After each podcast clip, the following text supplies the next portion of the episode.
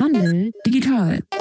Guten Tag, ich bin hier mit Dirk Eilers, Gründer von Adverpricing. Er war 14 Jahre lang im Pricing bei UPS und die Logistikbranche ist ja dafür bekannt, gerade was Pricing angeht, besonderer Vorreiter zu sein. Danach hat er in Kanzleien gearbeitet und auch dort die Preisstruktur verbessert und jetzt seit kurzem ist er selbstständiger Berater für Preisfragen. Was sagen denn Preise über ein Unternehmen aus? Ähm, das kommt ganz darauf an, wo man quasi seinen äh, Markt sieht. Der Preis sollte ursprünglich oder sollte grundsätzlich den Selbstwert eines Unternehmens darstellen oder beziehungsweise auch einer Dienstleistung oder eines Produktes selber ähm, und sollte dem Wert angemessen sein.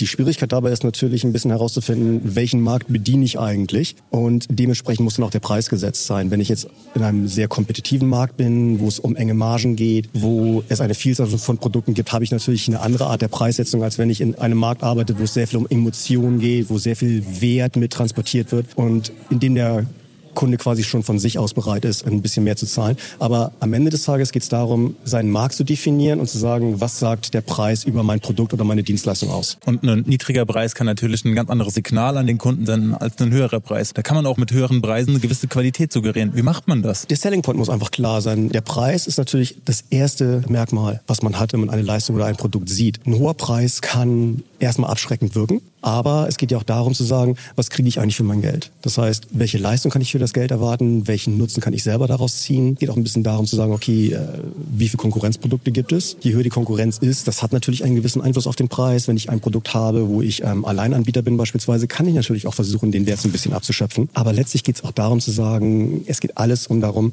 was sagt der Preis über das Produkt aus? Jetzt ist es so, dass in heiß umkämpften Märkten natürlich auch ein harter Preiskampf herrscht. Wie entkomme ich als Unternehmen diesem Race to the bottom, um den niedrigsten Preis? Vielleicht da eine ähm, Erfahrungsbericht aus dem Bereich der äh, Logistik. Wie gesagt, ich war 14 Jahre lang bei UPS und es gab dort eine Phase Anfang der 2000er, als ein ehemals staatliches Unternehmen privatisiert hat, allerdings immer noch mit einer staatlichen Subvention im Hintergrund hier in Deutschland, sehr stark expandiert hat und natürlich auch versucht hat, das Netzwerk, was es aufgebaut hat, mit Paketen zu füllen. Wir haben die Situation erlebt, dass Verkäufer dieses anderen Unternehmens zu unseren Kunden hingegangen sind und gesagt, egal was sie äh, bei UPS bezahlen, bei mir zahlen sie im Schnitt fürs innerdeutsche Paket 50 Pfennig pro, pro Paket weniger. Egal was ihr Preis ist, ich unterbiete diesen Preis um 50 Pfennig. Wie entkomme ich einem solchen Wettbewerb? Wir haben damals einfach die Entscheidung getroffen, wir können und wollen diesen ruinösen Preiskampf nicht mitgehen und haben unseren Kunden dann eben dargelegt, ja, euer Wettbewerber ist billiger. Ihr könnt den Preis auch gerne nehmen, aber genau, es wird eine schlechtere Servicequalität geben. Zu dem Preis kann man nicht die gleiche Qualität anbieten wie das, was wir euch geben. Ähm, das heißt, auch euch werden folgende Konsequenzen zukommen. A, ihr werdet Kundenbeschwerden haben. Das bedeutet, ihr müsst mehr in euer Callcenter investieren, weil dort einfach mehr Anrufe aufschlagen werden. B, ihr werdet eine höhere Beschädigungsrate haben. Wir wissen aus Erfahrung, wir haben Testversands gemacht, die Beschädigungsrate wird um 30 Prozent steigen, im Gegensatz zu anderen Versendern beispielsweise. Und auch dann wird das wieder eine, einen weiteren Punkt mit der Kundenunzufriedenheit nach sich ziehen. Wenn ihr diesen Weg gehen wollt, seid ihr free to go. Allerdings wird es so laufen, das garantieren wir euch, in sechs Minuten reden wir wieder. Und ob ihr dann noch den gleichen Preis bei uns habt, den ihr heute habt, wenn ihr uns einmal verlassen habt, weil wir natürlich auch gucken müssen, wo wir preislich bleiben, die Diskussion werden wir in sechs Monaten führen, aber wir werden sie auf alle Fälle führen. Und das ist eine Art und Weise, wie man seinen Kunden einfach mal darlegen kann. Die Preis, die Einsparung auf den Preis, auf die Leistung selber, das ist das eine. Aber was ist denn dahinter dran? Billig heißt ja nicht gleich, dass die Qualität gleich bleibt. Und wenn ich ein Produkt einkaufe, das deutlich günstiger ist, aber das auch eine schlechtere Leistung hat, auch auf nachfolgende Prozesse bei mir, wie jetzt mein Callcenter, wie meine Servicequalität, wie meine Kundenzufriedenheit, dann muss ich die Rechnung einfach mal aufmachen, ob die originäre Einsparung, das was im Nachgang kommt, auch wirklich aufwiegt. Wenn es so sein sollte, dann muss man ehrlich sagen, dann muss der Kunde ziehen, weil als eigenes Unternehmen muss man natürlich auch überlegen, will ich eigentlich Kunden haben, die nur auf den Preis achten, die meiner Leistung keine Wertschätzung entgegenbringen und nicht bereit sind, für eine gewisse Leistung, für eine gewisse Qualität zu zahlen. Von solchen Kunden sollte man sich auch trennen. Man braucht eine gewisse Kundenbasis, ganz klar, aber man darf sich nicht nur an solche Kunden binden, weil dann ähm, geht der Preis immer nur nach unten und irgendwann kann man auch kein Geld mehr sparen. Wie kommuniziert man so eine Preiserhöhung an den Kunden, ohne den Kunden dabei gleich zu vergrämen?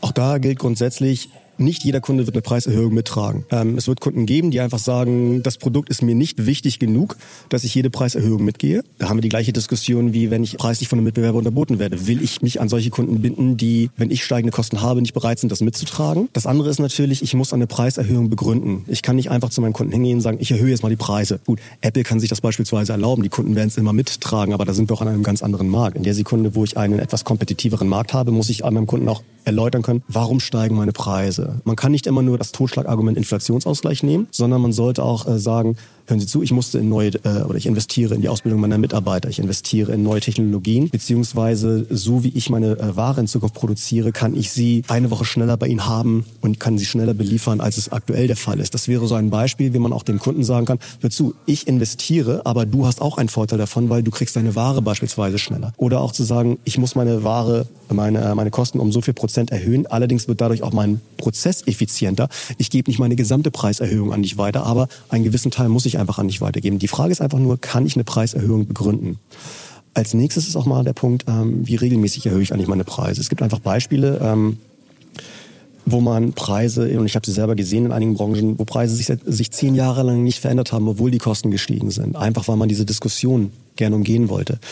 Und wenn man dann nach zehn Jahren natürlich hingeht und will die Preise erhöhen und rechnet mal aus, was ist in den letzten zehn Jahren eigentlich passiert, kommt man relativ schnell bei einer Erhöhung raus, die teilweise im zweistelligen Bereich liegt. Ähm, auch da, es gibt gewisse Produkte, wo das geht, aber jetzt auch gerade beispielsweise im Handel, auch wo die Margen etwas enger sind, wo der Wettbewerbsdruck äh, etwas höher ist. Wenn ich alle zehn Jahre meine Preise erhöhe und gehe mit zehn Prozent ran, werde ich eine ganze Menge Kunden verlieren, weil die Preiselastizität da einfach viel zu hoch ist bei so einer Erhöhung. Wenn ich allerdings jedes Jahr hingehe und mache mal so ein Prozent, anderthalb Prozent, zwei, vielleicht auch mal drei Prozent und mache das einfach regelmäßig, das sind Sachen, die sind einfach viel schneller zu, oder einfacher zu schlucken, weil dann bin ich in einer natürlichen Diskussion, wo ich einfach sage, ich muss ein bisschen investieren, meine Miete ist gestiegen, es gibt einen Inflationsausgleich und wenn ich jedes Jahr um ein, zwei, drei Prozent erhöhe, immer mal wieder auch abwechselnd, aber auch das begründe, warum ich es mache, sind die kleinen Preiserhöhungen deutlich leichter zu verkaufen, als wenn ich alle zehn Jahre mal versuche, mit 10, 15 Prozent an den Markt zu gehen. Ja, absolut verständlich. Wie kann man solche Preiserhöhungen relativ leicht und transparent dann an den Kunden rantragen? Im Handel habe ich nicht wirklich lange Zeit, anders als in der Dienstleistung, wenn ich wirklich einmal jährlich zu meinem Kunden hingehe, ihm sagen kann, okay, hör zu, dein Service, ähm, den du jetzt bei UPS hast, erhöht sich um so und so viel Prozent aus den und den Gründen. Ähm, so eine Gespräche habe ich, kann ich in der Regel nicht führen, wenn ich darauf äh, auf meine Walk-in-Clients ange, ähm, angewiesen bin, die in mein Geschäft kommen meine Ware kaufen und die einfach nur den gestiegenen Preis sehen. Gerade da ist es, denke ich, entscheidend, dass man mit kleinen Schritten arbeitet, damit es leichter zu verdauen ist und ähm, indem man aber auch beispielsweise auf seiner Internetseite kann man auch mal Informationen veröffentlichen. Man kann auch mit seinen Kunden mal das Gespräch suchen. Ähm, man kann beispielsweise auch mal einen Flyer in seinem ähm, Geschäft auslegen oder auch mal einfach auf die gestiegenen Kosten, die man selber hat, hinweisen. Und auch da sind wir wieder bei dem Punkt, wenn ich das in kleinen Schritten mache, in kleinen Schritten mache, wo wir dann ja wirklich auch gerade im Handel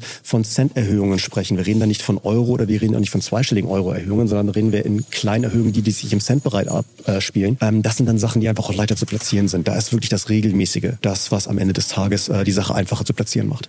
Der zentrale Tipp, den man daraus hört, ist, kommuniziere ehrlich mit deinen Kunden über deine Preisstruktur. Dann wirst du Verständnis erzeugen und deine Qualitäten auch herausstellen können. Ist das richtig? Offenheit ist an der Stelle, denke ich, das Beste, was man einfach machen kann, weil ähm, wenn ich offen mit meinen Kunden darüber rede, bekomme ich ja auch eine Resonanz von meinen Kunden. Ich will jetzt nicht sagen, dass die in jeder Hinsicht 100% ehrlich ist. Das wird man einfach nicht erreichen können. Aber es wird auch so eine gewisse Art Selektion dann einfach auch geben, weil sich eben herausstellt, wer ist von meiner Leistung überzeugt, wer ist von meinem Produkt überzeugt, dass er es auch bei einer regelmäßigen geringen Preiserhöhung einfach weiter kauft und wer ist einfach nur daran interessiert, es möglichst billig zu bekommen. Und auch da ist dann die Frage, kann ich darüber, wenn ich einfach Kunden verliere, ähm, sollte ich dann meine Mühe investieren, diese Kunden auf alle Fälle zu halten, was dann in der Regel nur über den Preisnachlass geht, was wieder zu meinen Lasten geht, oder aber ähm, lasse ich einen gewissen Teil meines Kundenstamms ziehen und investiere die äh, meine frei gewordene Zeit oder investiere eine gewisse Zeit darin, neue Kunden zu gewinnen, die wiederum die Leistung meines Produktes auch zu würdigen wissen und auch einen höheren Preis bereit sind zu zahlen. Der Arbeitsaufwand wird sich ungefähr die Waage halten, weil eine Preisverhandlung, auch wenn sie nach unten geht, kann teilweise langwierig sein. Und auch da ist die Frage, will ich mich bis zu einem gewissen Grad einfach erpressbar machen gegenüber meinen Kunden, dass jedes Mal, wenn der Preis steigt, dass ich diese Diskussion habe. Wo ich einmal den Preis nachgelassen habe beim Kunden, werde ich es in der Regel noch zwei, dreimal machen. Und dann stellt sich die Frage, wie viele solcher Kunden kann ich mir leisten und wie lange kann ich so mein Geschäft auch wirklich profitabel am Laufen halten. Im Vorgespräch hatten wir kurz ein Rechenbeispiel aufgemacht. Kannst du das mal durchspielen? Wir nehmen ein ganz einfaches Beispiel. Ich habe 100 Kunden, die aktuell ein Produkt kaufen bei mir, das 100 Euro kostet. Damit mache ich 10.000 Euro Umsatz.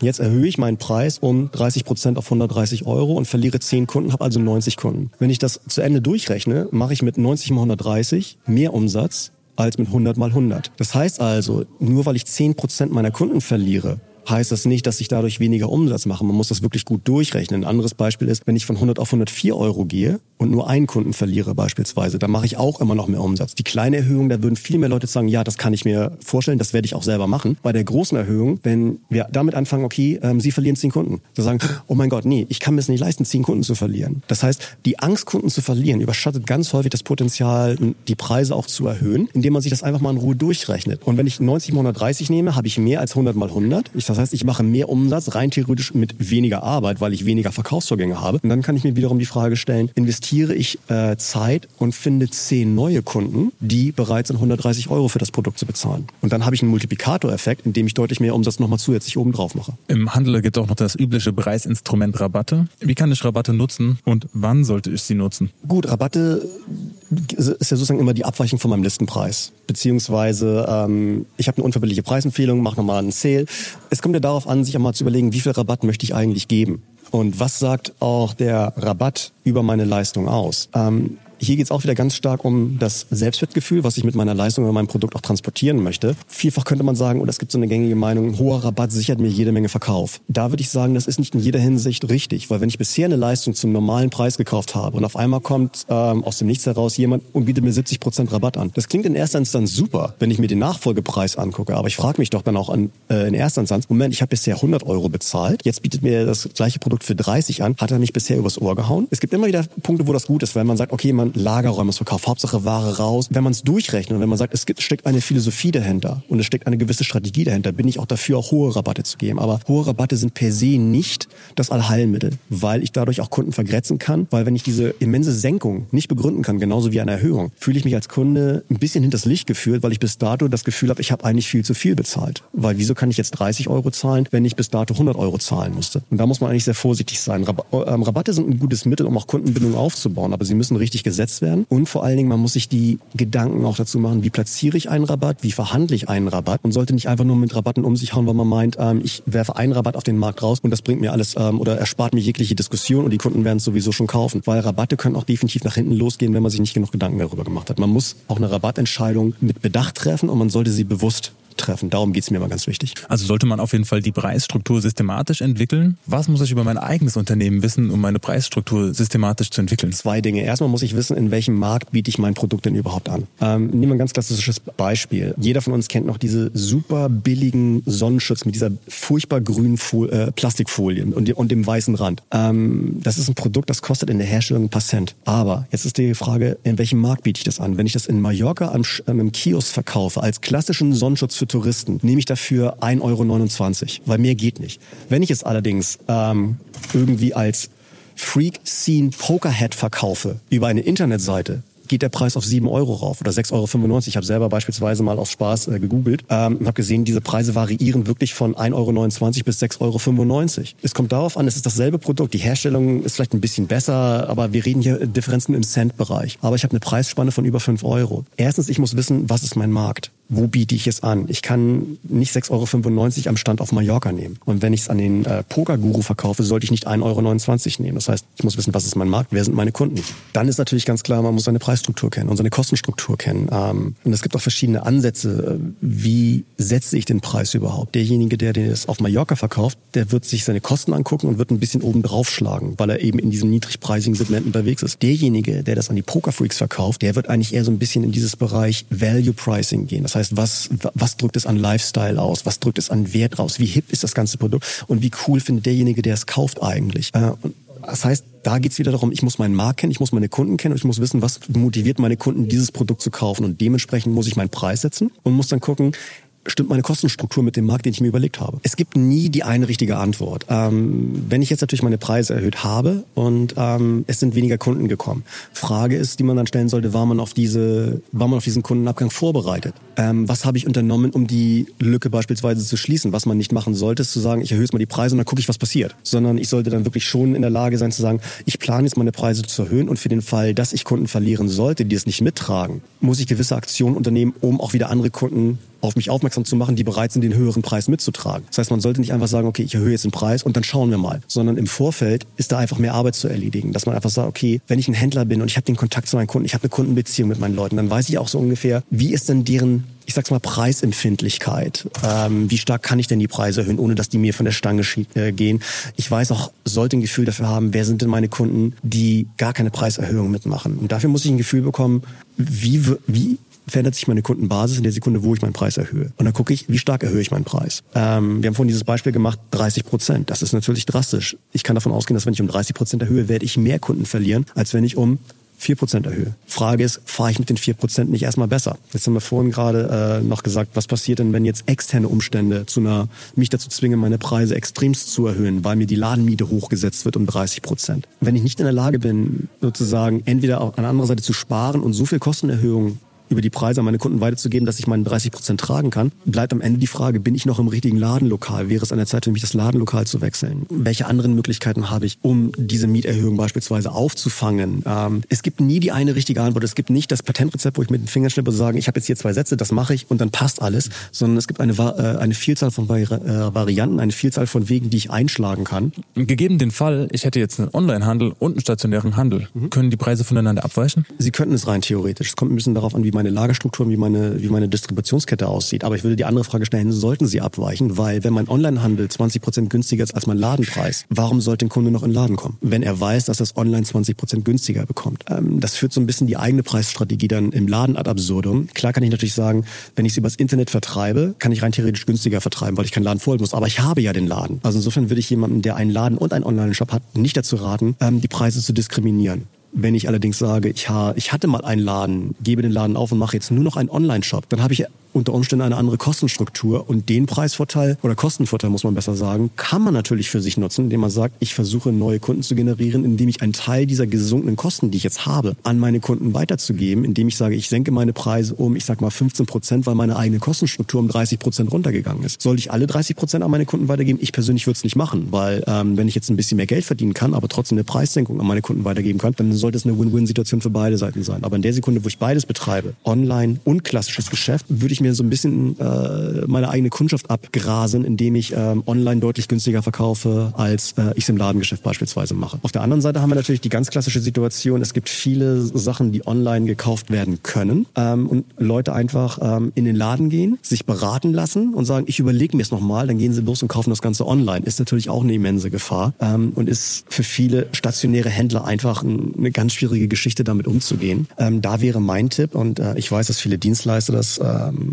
mittlerweile machen. Ähm, ich weiß es aus eigener Erfahrung aus dem Gartenbau beispielsweise, wo ich selber in der Situation war. Ähm, ich würde mal vielleicht mal mutig den Schritt auch gehen zu sagen, jeder, der zu mir in den Laden kommt und sich beraten lässt und ich das Gefühl habe, der will sich eventuell nur beraten lassen, sollte er mal verlangen, okay, ich äh, verlange von Ihnen x Euro Beratungsgebühr. Weil ähm, für den Fall, dass Sie bei mir nicht kaufen, sondern online gehen, habe ich Sie beraten, aber ich habe nichts davon. Wenn der Kunde dann rausgeht, sei es drum, weil er hätte sowieso nicht gekauft und ich habe zumindest mir die Zeit gespart, um einen Kunden zu beraten. Und wenn es ein Kunde ist, der dann sagt, okay, ähm, ich würde hier kaufen, dann würde ich sagen, okay, die 15 Euro Beratungsgebühr, die ich Ihnen gerade abgekündigt habe, die verrechne ich auf den Preis, weil jetzt haben Sie ja was bei mir gekauft. Auch das ist so eine Art stille Selektion, wo man einfach sagt, okay, ich muss auch ein bisschen gucken, mit welcher Motivation kommt der Kunde in meinen Laden. Oder bin ich sozusagen in einer Situation, dass ich auch versuchen kann, Onlinehandel zu, zu unterbinden, indem ich einfach sage, ich möchte nicht, dass meine Produkte beispielsweise bei Amazon verkauft werden, weil ich möchte nicht in die ähm, Situation kommen, dass ich bei mir im Laden einen Preis habe und auf einer Online-Plattform, wo ich es nicht kontrollieren kann, ähm, die Sachen 15 Prozent günstiger verkauft werden, weil dann habe ich die Situation, die Leute kommen bei mir im Laden, lassen sich beraten, gehen raus,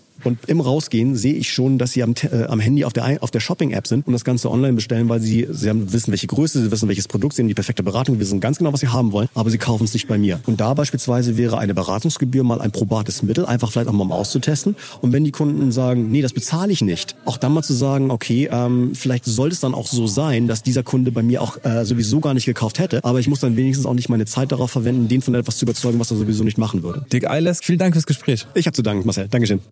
Handel digital. Die Digitalisierungskampagne des Hessischen Handelsverbandes wird gefördert durch das Hessische Ministerium für Wirtschaft, Energie, Verkehr und Wohn und Digital